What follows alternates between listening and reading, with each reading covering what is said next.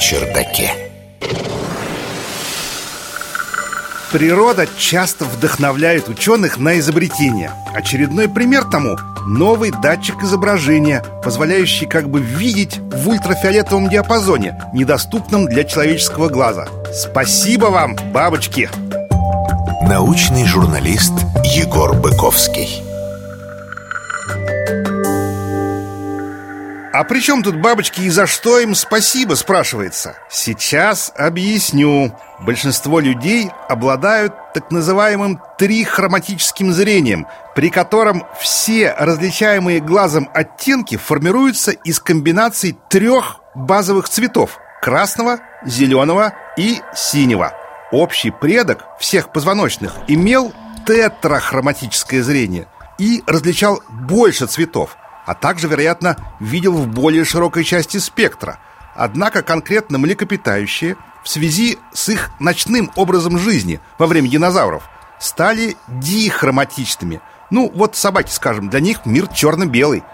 И лишь у приматов смогли частично восстановить потерянное. Человеческое зрение трихроматично – у бабочек же глаза вовсе фасеточные шестью или более даже классами фоторецепторов с разной спектральной чувствительностью.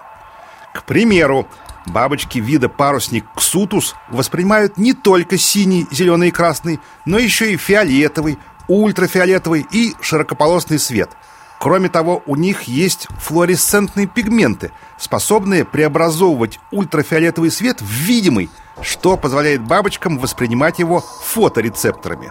В общем, Папилия ксутус видит окружающий мир в очень, очень широком спектре цветов и деталей.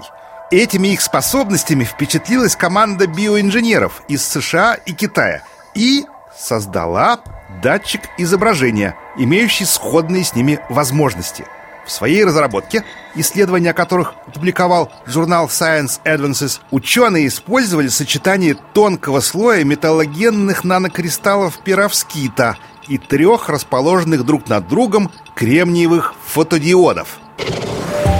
Наука на чердаке.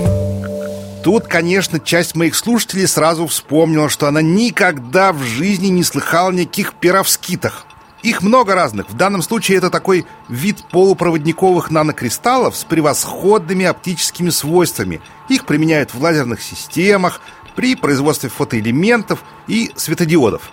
Нанокристаллам перовскита свойственна повышенная чувствительность к ультрафиолету и еще более коротковолновому свету, чем не отличаются традиционные кремниевые датчики. Короче, в устройстве, созданном инженерами сенсоре – Слой из нанокристаллов перовскита поглощает ультрафиолетовые фотоны, а затем переизлучает флуоресцентный свет в видимом диапазоне, в зеленой части спектра, который потом улавливают многослойные кремниевые фотодиоды.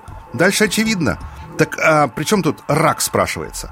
А вот причем в пораженных раком тканях в более высоких концентрациях, чем в здоровых, присутствуют различные биомаркеры – ароматические аминокислоты, белки, ферменты. Под воздействием ультрафиолетового излучения они начинают светиться. Из-за разницы в концентрации маркеров раковые и здоровые клетки различаются по своим спектральным характеристикам. В общем, раковые клетки теперь можно просто буквально увидеть. Быстрый, дешевый способ – знаете, при операциях, при удалении раковой опухоли перед хирургами часто встает непростой выбор. Насколько обширный участок нужно удалить, чтобы не оставить пораженных тканей? Новый датчик способен облегчить принятие таких решений. В общем, молодцы ученые, полезная вещь, честное слово. Наука на чердаке.